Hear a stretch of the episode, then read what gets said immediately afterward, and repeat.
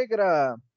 Mais um episódio da Voz da Vila no ar para vocês. Mais um episódio para falar dessa vez de dois jogos do Santos Futebol Clube.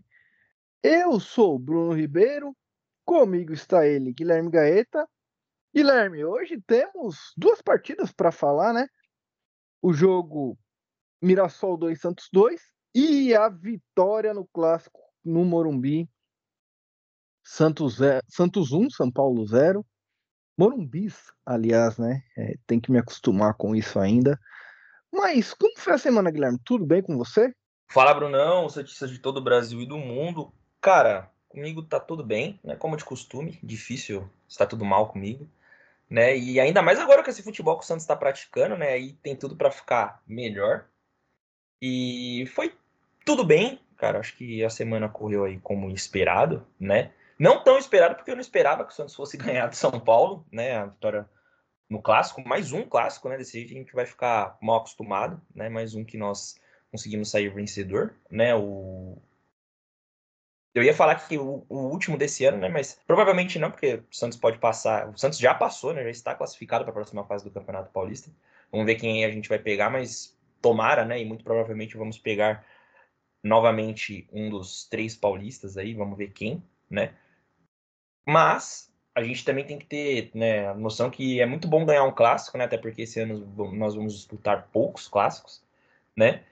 Mas, e assim, cara, vitória por vitória, né? Em, em clássico, eu acho que independente de ser paulista, campeonato brasileiro, enfim, é sempre bom estar tá ganhando um clássico e assim, é muito bacana poder né, ver o Santos ganhar um clássico. Acho que isso até acabou ofuscando um pouco o empate contra o Mirassol. Não foi uma partida espetacular do Santos também, né? Mas, assim, contra o São Paulo me surpreendeu bastante. E hoje a gente está aqui para falar desse tema. Também já aproveito para perguntar para você como foi a semana. Tranquilo por aqui, uma semana bem de, de boa. Na verdade, eu também eu fiquei meio surpreso com, com a vitória do Santos, mas não tanto. Mas eu já explico por quê, porque eu queria começar falando do jogo contra o Mirassol. E eu queria começar falando desse jogo porque eu acho que o torcedor santista, num contexto geral, criticou muito sem necessidade esse empate. E por que eu digo isso? Porque o Santos jogou com um time ali, um mistão, né? Não, não foi um time totalmente reserva, mas jogou aí com. No jogo contra o Mirassol jogaram Pedrinho, jogou o Messias, Marcelinho. Então não, não é uma. O Nonato jogou de 10, né? Nesse jogo contra o Mirassol também. O Rincon jogou de titular. Então não, não era assim. O time é ideal para o Santos jogar o Campeonato Brasileiro. A gente sabe que a sequência do, do, do Campeonato Paulista ela é uma sequência que está sendo exigente para todas as equipes, mas a gente falando do Santos aqui, né? Sobretudo para o Santos, porque é jogo quarta domingo, quarta domingo, meio de semana domingo, né? Quando é quarta é quinta. E uma hora os caras ficam desgastados, a gente já não tem o Juliano, a gente já não tem o Casares. Nesse jogo contra o Mirassol, a gente também não tinha o Joaquim, que é o nosso zagueiro titular. E aí a gente teve que ir ali com algumas improvisações. O Otero acabou não jogando também, não, não entrando titular, né? Então tem tudo isso. O, o Santos está com uma equipe que é curta nesse momento. O time do Santos é curto. Se você tira ali o, o Juliano, que já, já saiu faz um tempo, se você tirar ali um dos dois volantes, o Pituca ou o João Schmidt, se, se você tira de repente o Rainer, que está fazendo uma boa temporada, ou o Guilherme, que tem uma sustentabilidade muito boa na parte defensiva, ele sustenta muito bem o setor defensivo do Santos, o time já começa a ficar bem defasado. E com todo respeito, a partida contra o Mirassol, mesmo que perdesse, o Santos não iria perder a liderança do grupo, não ia perder a liderança do campeonato também.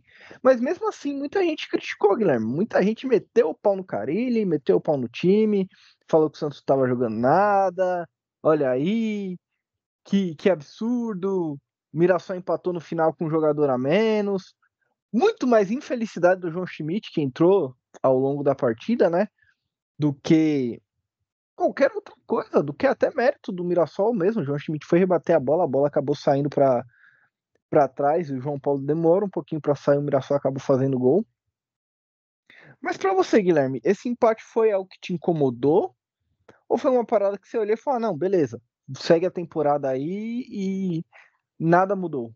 Cara, vou ser bem sincero com você, nem tirou meu sono. Até porque um, um agravante, né, para isso ter acontecido foi o fato que você mencionou que independente do Santos ganhar ou perder ou empatar o jogo, né, o Santos não sairia da liderança. E também, cara, assim, quando o Santos não estava, né, nas suas melhores fases, né, acho que uns três anos para trás, né, eu sempre fui muito compreensível com essa questão de oscilações, ainda mais em começo de temporada, né. E eu acho que a torcida também deveria compreender um pouco isso, porque o time oscilar é normal, mesmo que o Santos estivesse jogando com todos os titulares.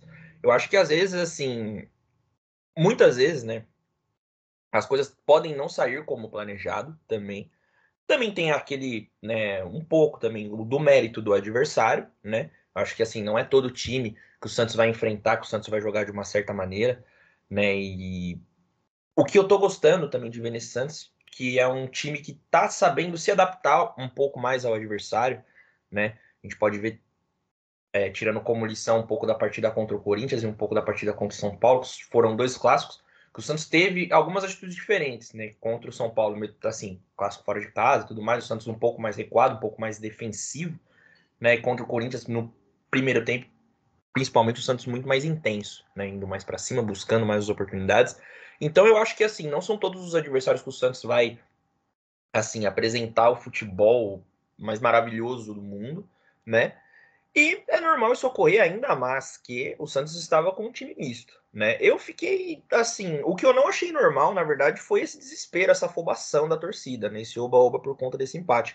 Eu vi assim, no Twitter, principalmente, que é onde eu fico mais ativo ali, muitas pessoas reclamando, tipo, de maneira, cara, exagerada, né? Sim, sim, como se assim tivessem esquecido o que aconteceu no ano passado, né? E aí é um bagulho que eu tenho para mim e eu acho que todos os santistas deveriam fazer esse exercício, né, mental, que pô, desde o que aconteceu ano passado, eu acho que esse ano é óbvio que a gente tem que cobrar, mas a gente tem que relevar muita coisa, sabe? O Santos é um time que assim, a maioria do elenco, né, das pessoas que estavam ali no ano passado e permaneceram, sofreram um baque. Óbvio que a gente não tem que passar a mão na cabeça, não tô querendo dizer isso, né? Mas eu acho que é um, é um novo processo, sabe? É uma nova reestruturação. É como se o Santos estivesse começando do zero, praticamente, né? Só que no Campeonato Paulista a gente não começa.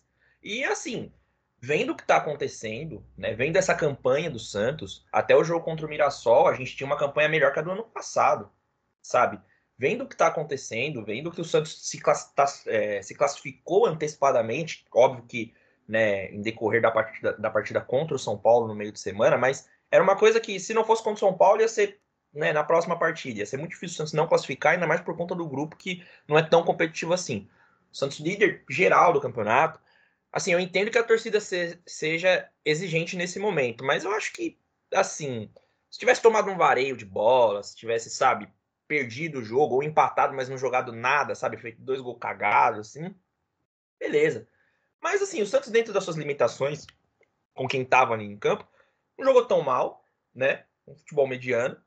E assim, é, é, é algo que vai seguir a temporada. Vai acontecer de outro jogo o Santos oscilar. Só que aí a gente precisa que a torcida também tenha um pouco mais de paciência, né?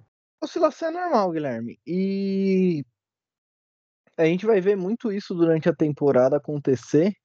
Só que o que a, a como você falou, né, do, do, exagero da galera, parece que a galera não, não tava, não tava aqui, né, em 2023, não, não tava assistindo Santos, não tava vendo o que aconteceu. Memória curta, né? Sim, demais, porque, pô, faz tipo um mês que o Santos foi rebaixado, sabe? Faz um mês que o Santos caiu são 16 jogadores novos no elenco. Não é um, não é dois, não são cinco, são 16. É mais do que um time. É um time titular e mais cinco reservas. É tipo o elenco inteiro é novo. E mesmo assim, o trabalho que o Santos vem fazendo nessa temporada é surpreendente de, de várias maneiras.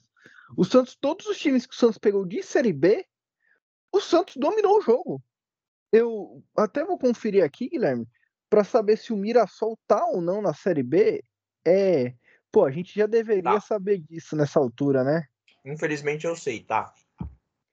Então, mesmo contra o Mirassol, que beleza, não ganhou, está na Série B, o Santos dominou o jogo e, apesar de ter empatado, o Santos não sofreu grandes grandes sustos na partida, ou foi dominado, ou foi colocado na roda pelo Mirassol, nada disso. O Santos jogou bem com um time misto. E a gente tem que lembrar o seguinte: o campeonato do Santos, a, o objetivo do Santos no Campeonato Paulista era ganhar a vaga para o Campeonato Brasileiro, para a Copa do Brasil, aliás.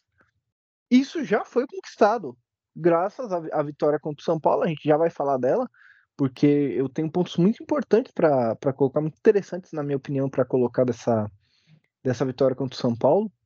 Mas assim, no Campeonato Paulista, o objetivo principal do Santos, o objetivo número um, era se classificar para a Copa do Brasil. Conseguiu fazer isso com rodadas de antecedência.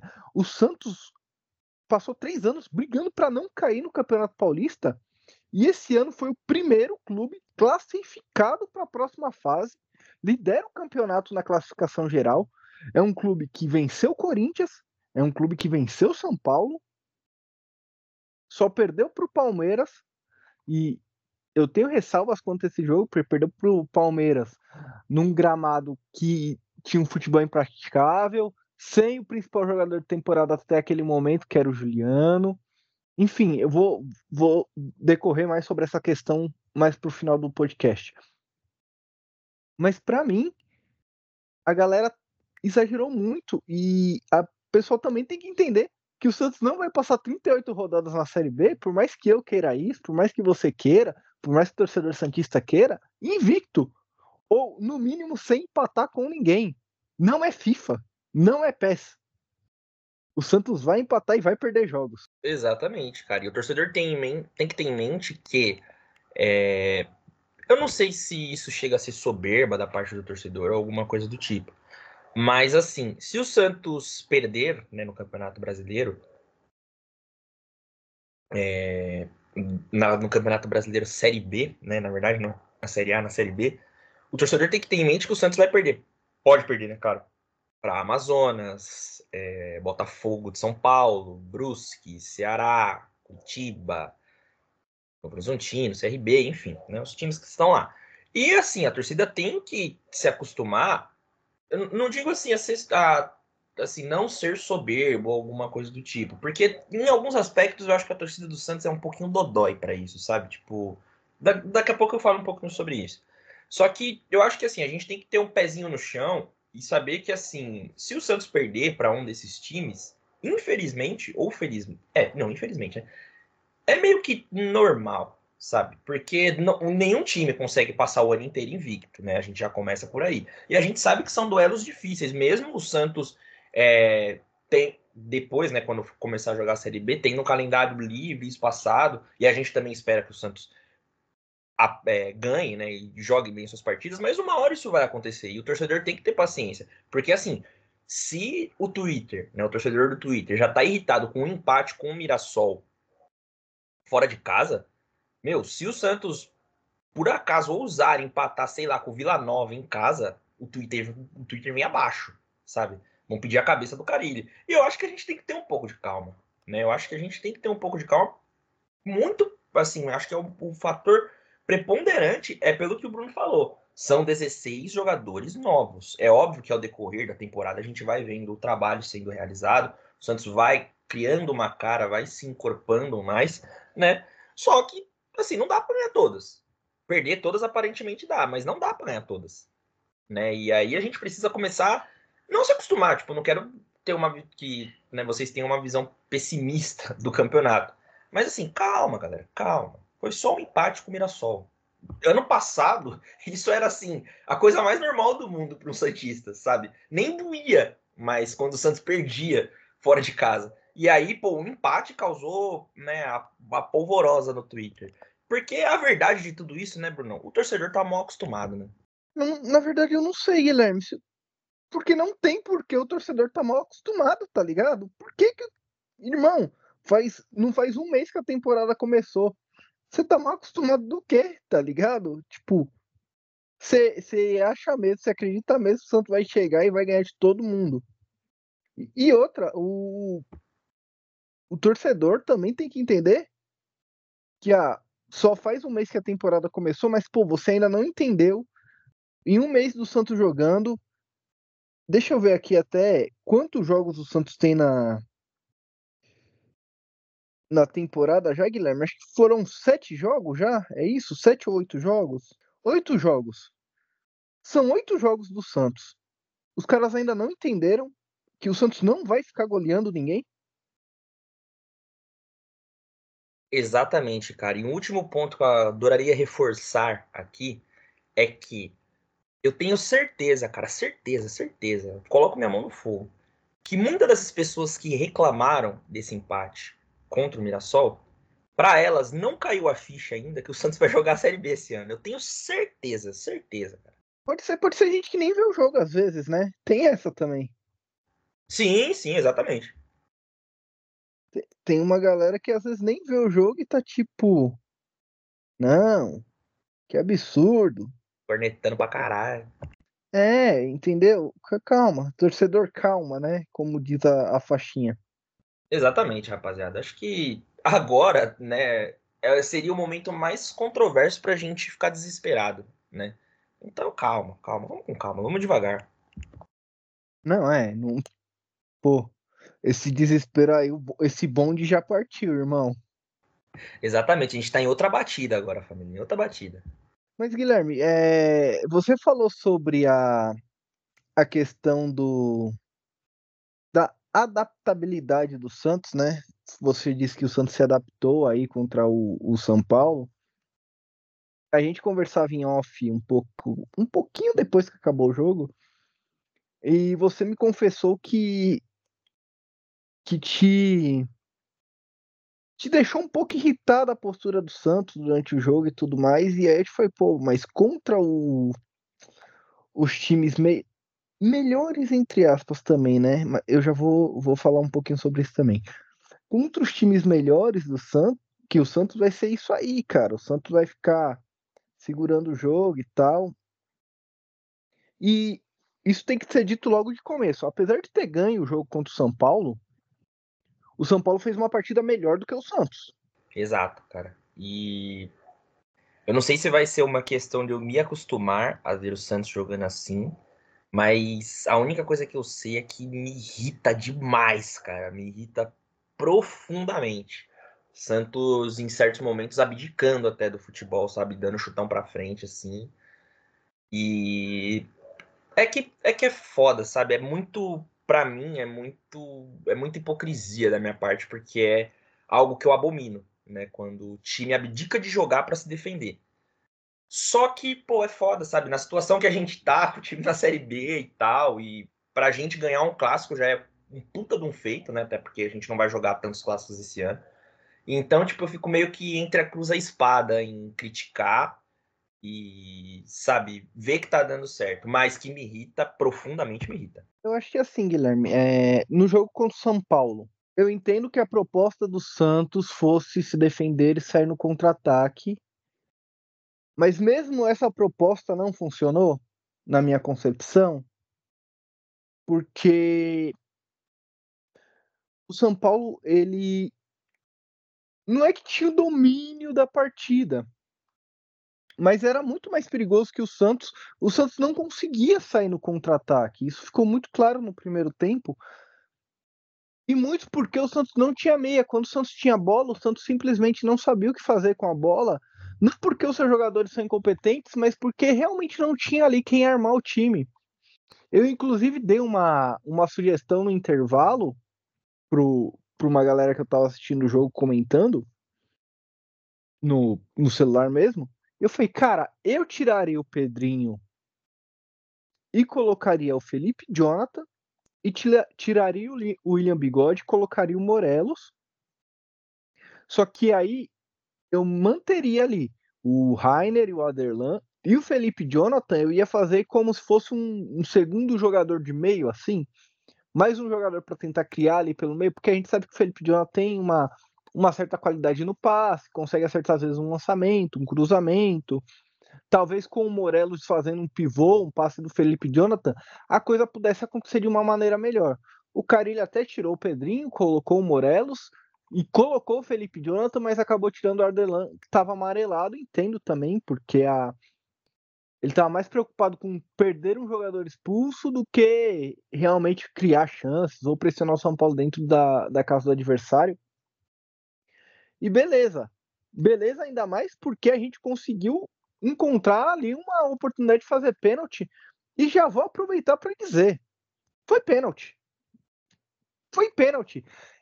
E pior burrice, que a maior burrice que eu vi do, dos comentaristas esportivos, com todo respeito a todo mundo que comentou, mas uma coisa que, assim, que ninguém prestou atenção, porque tava todo mundo analisando o lance falando: ah, não, que o Otero procura o contato do Wellington, que o Wellington está caído e aí o Otero toca no Wellington. Irmão, você está vendo o lance em câmera lenta. O jogador ele vem correndo, ele vem na velocidade.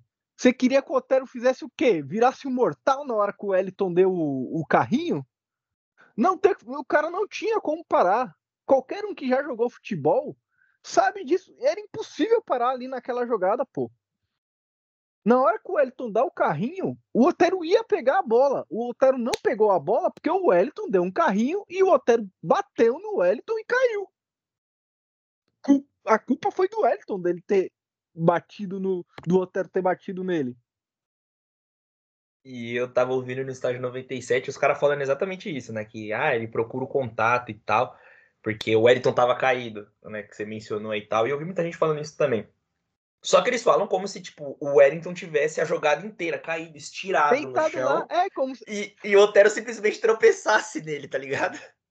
Cara, eu vou, eu vou pegar um lance em paralelo para explicar como é diferente. Você lembra daquele lance que deram um pênalti contra o Santos, que o jogador do Santos de fato está caído, está deitado no chão e o cara chuta nele? Foi contra o Goiás, se eu não me engano. Sim, acho que foi o Zanocelo, né? Exato. O Zanocelo, ele, ele dá o carrinho, ele para e o jogador do Goiás ainda está com a bola. E aí o jogador do Goiás chuta no Zanocelo, que já tá lá caído, há pelo menos um, uns dois segundos assim. E aí, pô, beleza, porque o cara tava vendo o Zanocelo ali. E ele chutou mesmo assim. É diferente porque ali o Otero e o, o Wellington eles estão disputando a bola naquele instante. Não tinha o que o Otero fazer. O que, que o Otero ia fazer para não bater no Wellington ali? Exatamente, cara. E aí, pro torcedor de São Paulo que tá procurando uma justificativa, né, pro que aconteceu, Dá uma pesquisada num lance de Santos e Internacional em 2019. Se eu não me engano, é o último jogo do Rodrigo na Vila Belmiro. Ele sofre um pênalti, ou ele ou é o Cueva, não lembro agora. Que na hora, assim, foi o que me veio na cabeça. Ele sofre um pênalti bem parecido, só que é mais pra ponta da área, assim. Acho que ele corta para dentro, o cara né, faz um movimento assim do carrinho. E aí o, o árbitro dá o pênalti, mas se eu não me engano, o VAR chama e Assim, eu sei que, eu sei que não marcaram o pênalti, só que o lance é igual.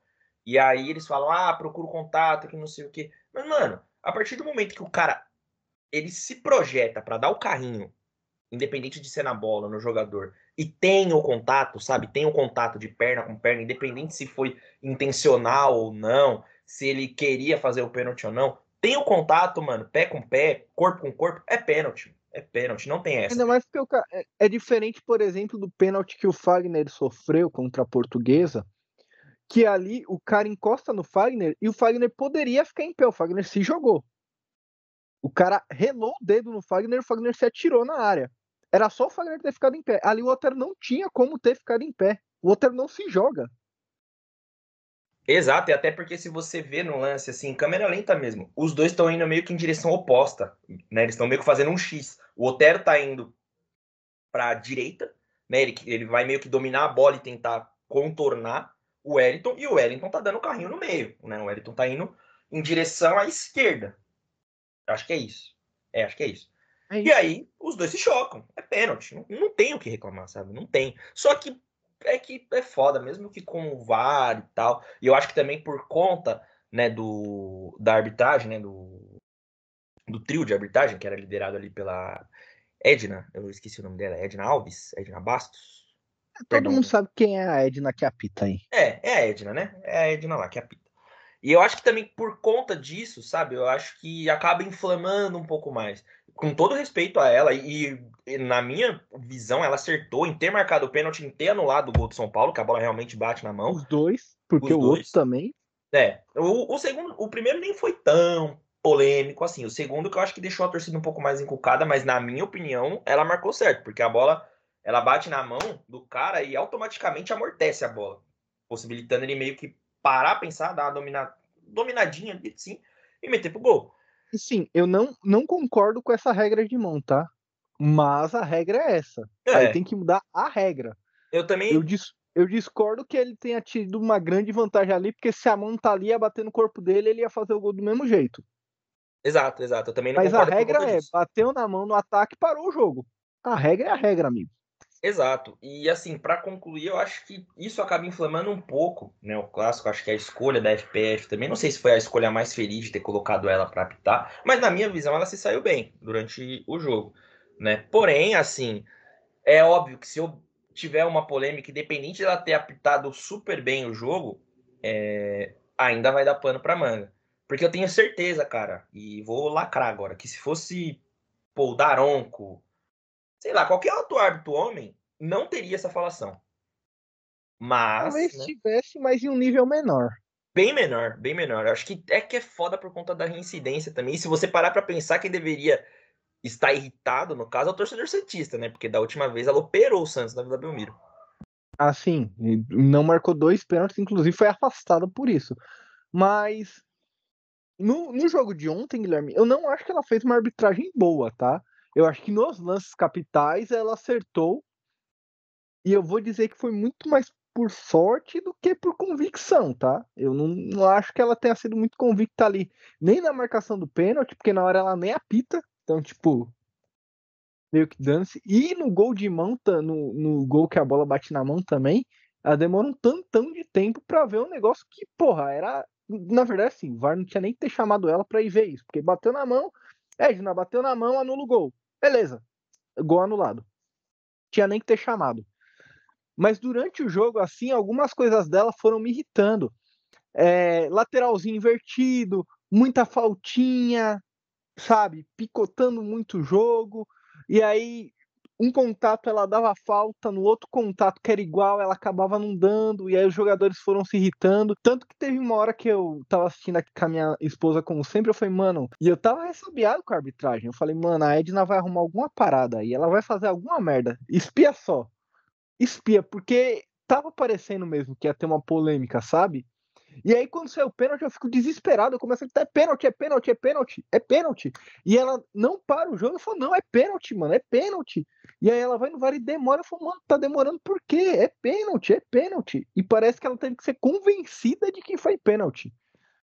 Mas, dito tudo isso, acertou. Nos lances que eram para mudar a história do jogo, ela acertou. E, e isso é o mais importante, que ela não interferiu diretamente no resultado. Se toda arbitragem for complicada, mas não interferir no resultado, tendo em visto que a arbitragem no Brasil hoje, eu até aceito. Até porque, assim, a arbitragem da Edna foi ruim, mas o que fizeram com o Vasco ontem foi um crime. O cara tinha que ter sido preso. E eu nem sei o nome do cara. Bruno Mota.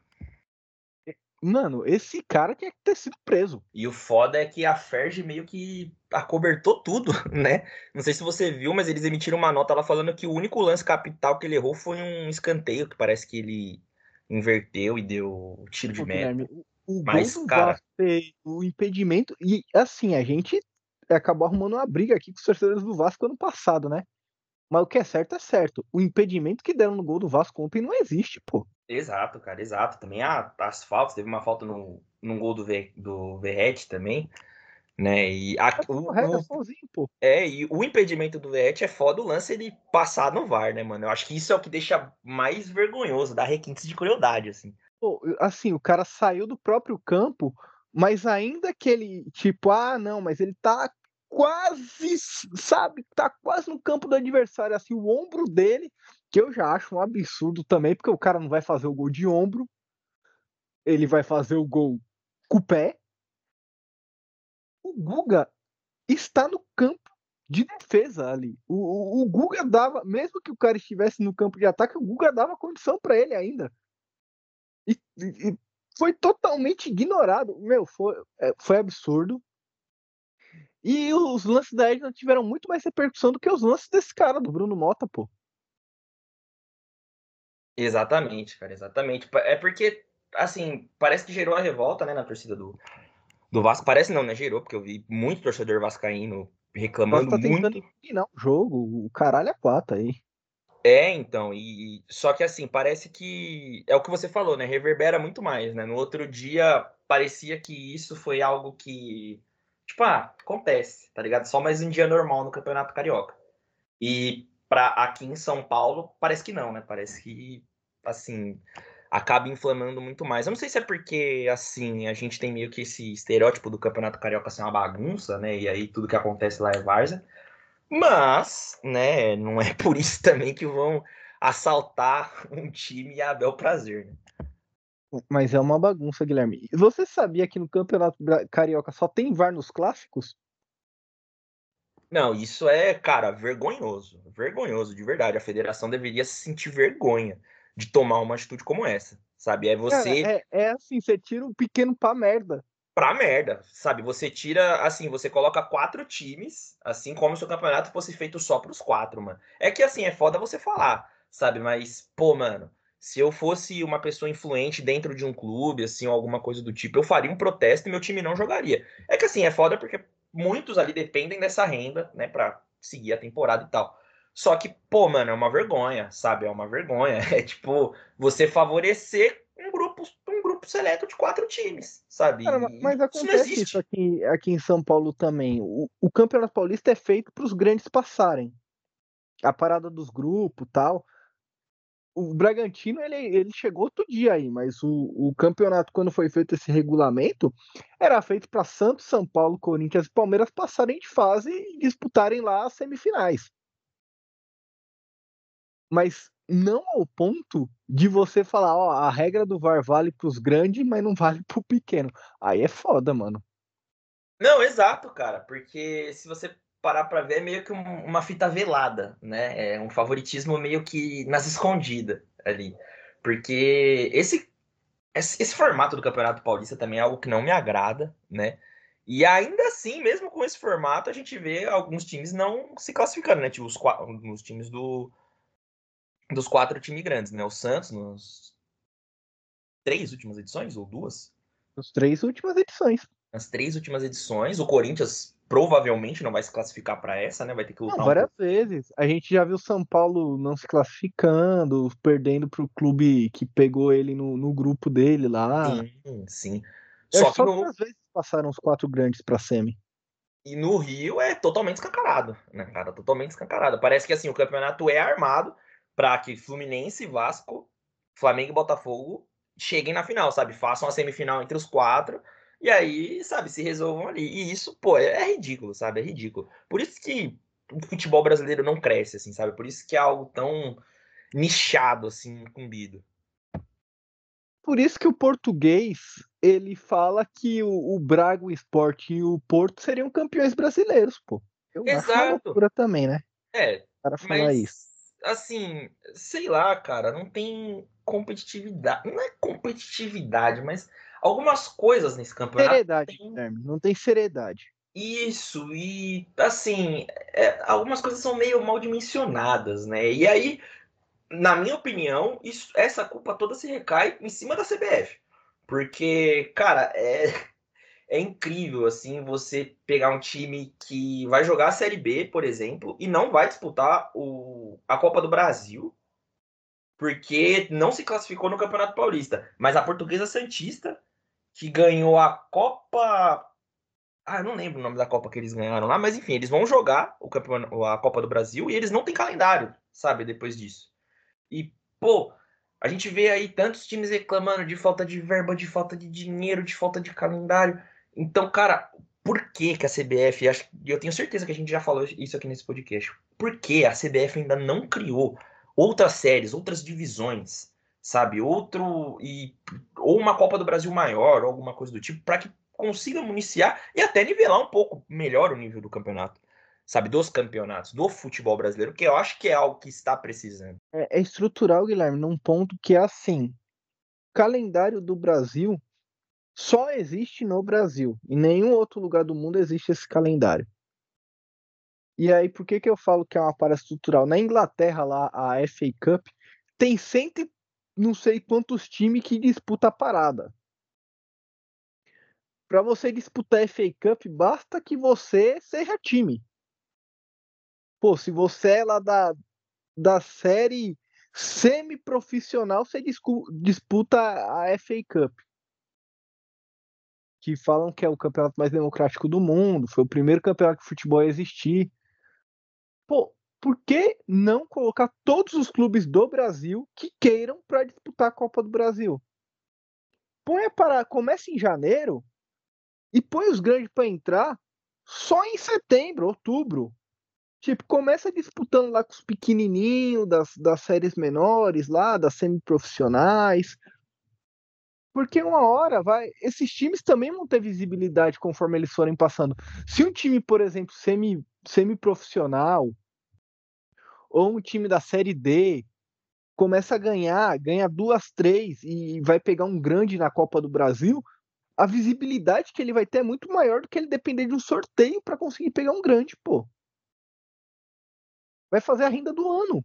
Sim, em muitos casos, alguns times pequenos, pequenos acabam surpreendendo, né? E essas vitórias, né, desses times acabam não se tornando normais, né? Mas todo ano tem um time pequeno que elimina um time grande. A gente teve, pô, o Afogados que eliminou o Atlético Mineiro em 2019, não, em 2020, se eu não me engano. Depois teve o CRB eliminando o Palmeiras, tá, no Allianz, várias outras situações né? E, pô, a premiação, né? Ainda mais a Copa do Brasil, que é, é um torneio que a CBF se gaba por ser um torneio milionário, né? Que, pô, a recompensa é milhões, não sei o quê. E esse, esse dinheiro poderia, por exemplo, ajudar muito e fazer com que esses times jogassem com, sabe, com garra, assim, com... não que eles não joguem, né? Mas, assim, pode possibilitar o time, assim, de salvar o ano, de salvar a folha salarial, sabe? É isso, às vezes pode salvar o time de acabar, pô. Exato, exato. Se eu não me engano, foi o Afogados que, quando ganhou do Galo, ganhou a premiação. E a premiação parece que do jogo lá, do, deles terem passado de fase, parece que pagava a folha inteira do ano dos caras. Então, pô, isso dá uma baita diferença, sabe? É algo que pra gente pode parecer besteira, pros times grandes podem parecer besteira, mas pros caras, mano, é algo que pode dar, assim, outro panorama de, de crescimento pro clube, sabe? E, e, além disso, Guilherme, a gente fala muito do, do campeonato estadual, né? A gente tá falando aqui do campeonato paulista. Eu já falei que para mim estadual só existe no Brasil, eu não vejo sentido nisso, mas beleza, quer manter? Por que, que não enxuga a parada, velho? Faz menor.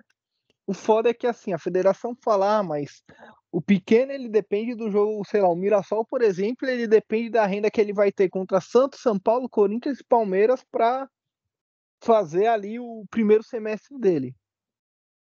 Cara, então cria, cria mecanismos para esse time ter mais calendário, ter mais jogos. Não dá para os grandes, para quatro clubes do do estado. Pense em Minas, tem dois clubes no estado. Não dá para eles manterem todo o resto dos clubes porque a federação não tem capacidade de criar calendário para esses times, pô. Exato, né, cara? E há muito tempo a gente pensa nisso e discute sobre isso, e parece que a gente não vê nenhuma movimentação também da CBF para né, trazer isso à tona. De fato. É, agora falando sobre o panorama do Campeonato Paulista, Guilherme, eu estava pensando comigo durante, ontem e hoje também, né? Depois que, que o Santos venceu o clássico contra o São Paulo. Tem muita gente falando ah, até onde o Santos pode chegar, o Santos que vem surpreendendo e tal. E eu, eu vou ser o primeiro a falar aqui, porque até agora ninguém teve coragem de falar. Alguns falam, não, calma, que não sei o que, dá para pensar, entrou no bolo. O Santos tem totais condições de ser campeão desse campeonato.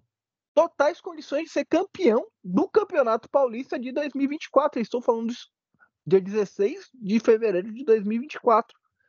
O Santos hoje tem totais condições de ser campeão paulista. Independente de quem passe, tá? E por que que eu digo isso?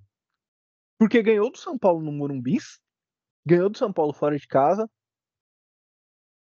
ganhou do Corinthians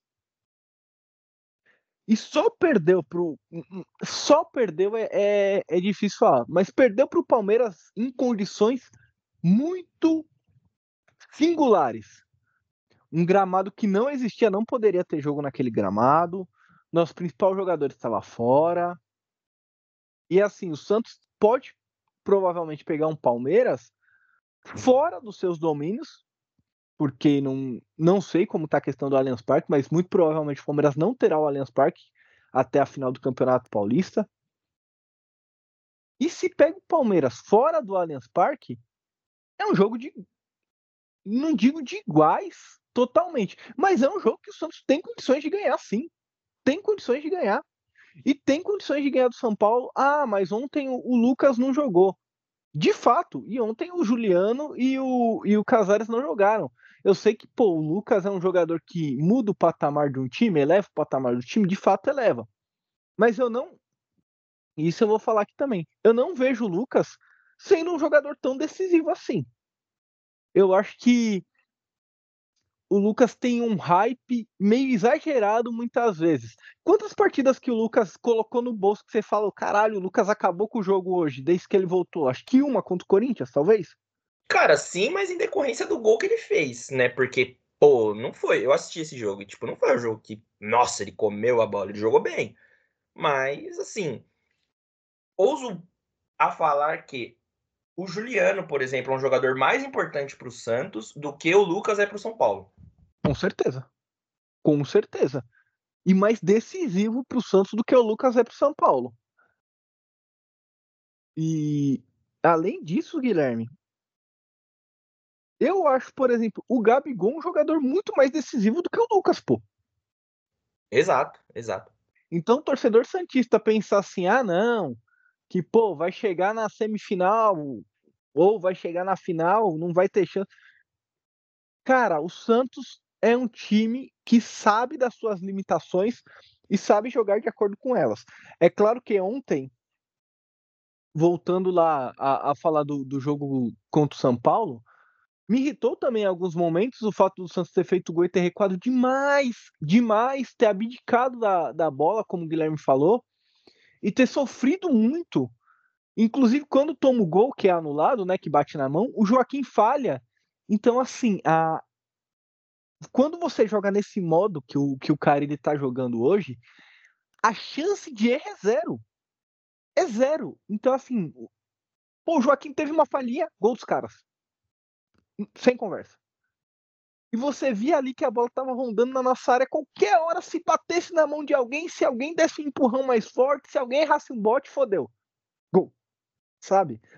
Se o João Paulo falha num, num chute, já era mas muito também porque a gente tá com o time desfalcado. Eu acho que com o Juliano, ah, o Juliano é um jogador que convive muito com lesões, é um jogador que tem já uma idade acima dos 30 anos ali, então é um jogador que tá, às vezes não aguenta jogar 90 minutos com toda aquela intensidade, mas se você tem Juliano e Casares, você tira ali o Juliano faltando 20 minutos para acabar o jogo, você coloca um Casares que em 20 minutos te entrega uma intensidade. O Morelos com com uma forma física boa, de fato, com ritmo de jogo, você manda a bola lá para frente, o Moraes consegue segurar uma bola ali na frente. Você tem às vezes ali um, um Pedrinho que para um final do jogo você põe uma bola na velocidade, às vezes ele consegue criar alguma coisa para alguém bater de fora. Ele batendo não, porque simplesmente não dá. Mas tem o Santos tem alternativas para jogar e o Santos sabe disso. E o Carilli sabe que o time dele é pior do que o time adversário. E o Carilli arma o esquema para jogar desse jeito. Então não é impossível hoje. É... O que, que você pensa disso, Guilherme? Da, da galera que Agora é muito fácil os comentaristas falarem, né, que ah, o Santos está sendo favorito, tal. A gente já vem falar, a gente falou isso no último episódio. Eu tô reiterando agora com, com mais força que o Santos hoje já é um candidato a ser campeão. Cara, é, assim, eu não quero entrar em oba-oba, afobação nem nada, mas eu concordo com você porque o Santos esse, esse fator do Santos saber das suas limitações é algo que, eu, na minha opinião, faz com que o Santos consiga jogar de uma forma mais inteligente. E no ano passado a gente sabe que faltou muito isso, né? Em vários momentos. Contra o Botafogo. E, exatamente. Não, nossa, cara, a gente poderia não ter sido rebaixado por conta desse jogo. Mas enfim, né? Passado. E também, cara, pelo fator de que se o Santos pegar a classificação geral né, o, primeiro, o primeiro lugar da classificação geral, e, e durante o mata-mata for conseguindo ganhar, passar de fase e manter essa classificação para decidir em casa, né, numa possível final, o Santos tem muita chance. O Santos tem muita chance, sabe? É óbvio que assim, o Santos pode não repetir uma atuação igual fez contra o São Paulo, por exemplo, pode jogar até melhor, ou contra o Palmeiras, né? E aí pensando em pegar o Palmeiras fora dos seus domínios, acho que, né, acho uma boa vantagem para o Santos. Mas isso é o que mais me deixa esperançoso, sabia? Do Santos pegar essa primeira colocação geral e poder decidir em casa, sabe, nos seus domínios. Porque, cara, se o Santos levar qualquer clássico para a Vila, né, desses, né, de uma, de uma possível mata-mata, uma possível volta de mata-mata, o Santos é muito favorito, cara. E assim, não precisa ser nenhum especialista de futebol, nem nada, para saber que em casa, o Santos pode estar na Série C, mas o Santos é favorito contra qualquer time.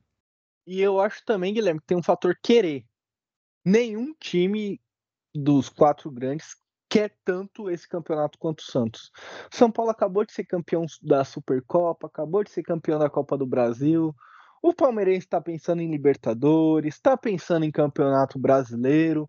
O corintiano está muito mais preocupado e não cair no Campeonato Brasileiro por esse começo de, de ano e talvez conseguir aí pegar a vaga para a Copa do Brasil do que com ser campeão. Sabe? É, então, o, o, Santos é o time que mais quer. Então, se for preciso suar sangue e comer grama, os caras vão fazer isso. E eu não vejo os outros times, os nossos rivais hoje, querendo tanto quanto a gente. E deixa para nós também, né, rapaziada? Pelo amor de Deus, né? Não, não vai ter nada esse ano. Deixa não é, copar esse título aí. Cara, e pro Santos vai ser muito importante se, se chegar a ser campeão paulista.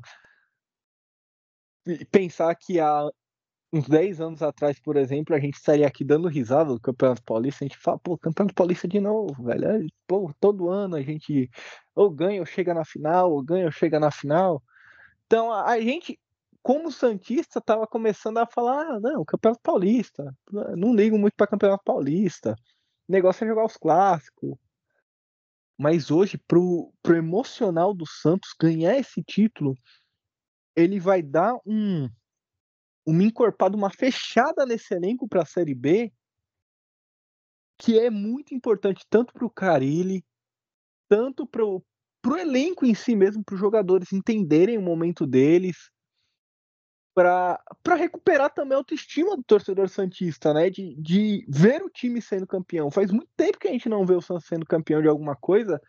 E de verdade, eu não gostaria de ver o Santos sendo, pô, faz tanto tempo que a gente não é campeão de nada, vai ser pô, campeão da Série B depois de todo esse tempo. Nunca não quero ser campeão da Série B. Eu discordo de quem fala que não precisa ganhar o título, não precisa ser campeão da Série B. Precisa sim precisa ganhar o título da Série B com 12 rodadas de antecedência, batendo na cara de todo mundo.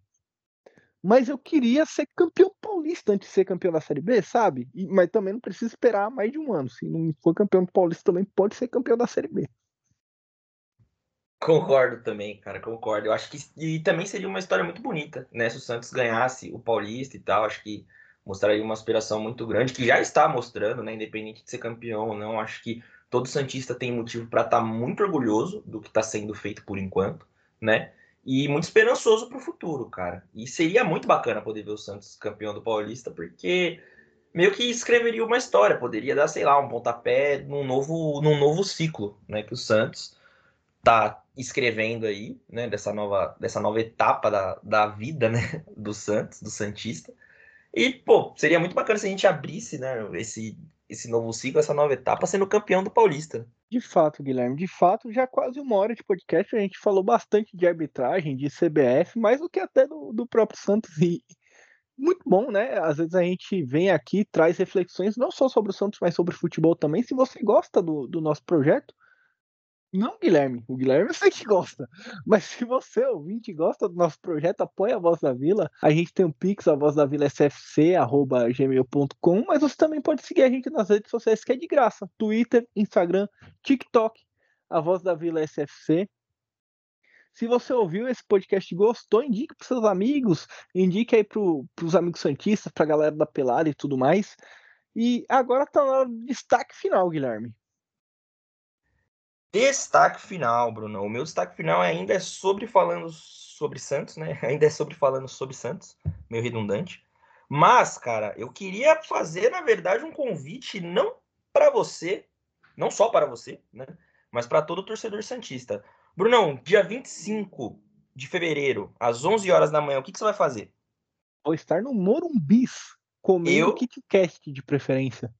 Eu, você e toda a torcida do Santos também, cara. O Santos acabou de divulgar, na verdade, é, uma nota aqui, um post, um post no seu Instagram, é, mais informações sobre os ingressos, tá? Eu vou ler aqui. Santos no Morumbis. O Santos definiu preços especiais para a compra de ingressos para a partida contra o São Bernardo. No Morumbis, na capital, domingo 25 às 11.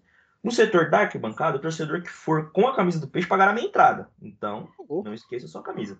Serão quatro setores: arquibancada norte e sul, ao preço, ao preço promocional de 20 reais, minha entrada, e arquibancada leste e oeste. A 30 reais a minha entrada também. Então, torcedor, não esqueça de ir com a sua camisa. É muito difícil, né? O torcedor não ir com a sua camisa. Para os associados, as vendas começarão pela internet a partir de segunda-feira, às 10 horas. Para o público em geral, pela internet, as vendas começam terça-feira, dia 20 ao meio-dia. Então, anota aí, torcedor Santista. Santos, no domingo, dia 25 às 11, no, Morumbi, no Morumbis, compareça com a sua camisa do Santos para pagar a minha entrada. E vamos lá, fazer uma festa bonita, lutar o estádio, reencontrar os amigos, fazer uma zoeira que vai ser da hora, mano. Tô ansioso pra ir pra esse jogo. A torcida jovem vai transformar o Morumbis em Morumbrisa, hein, Guilherme?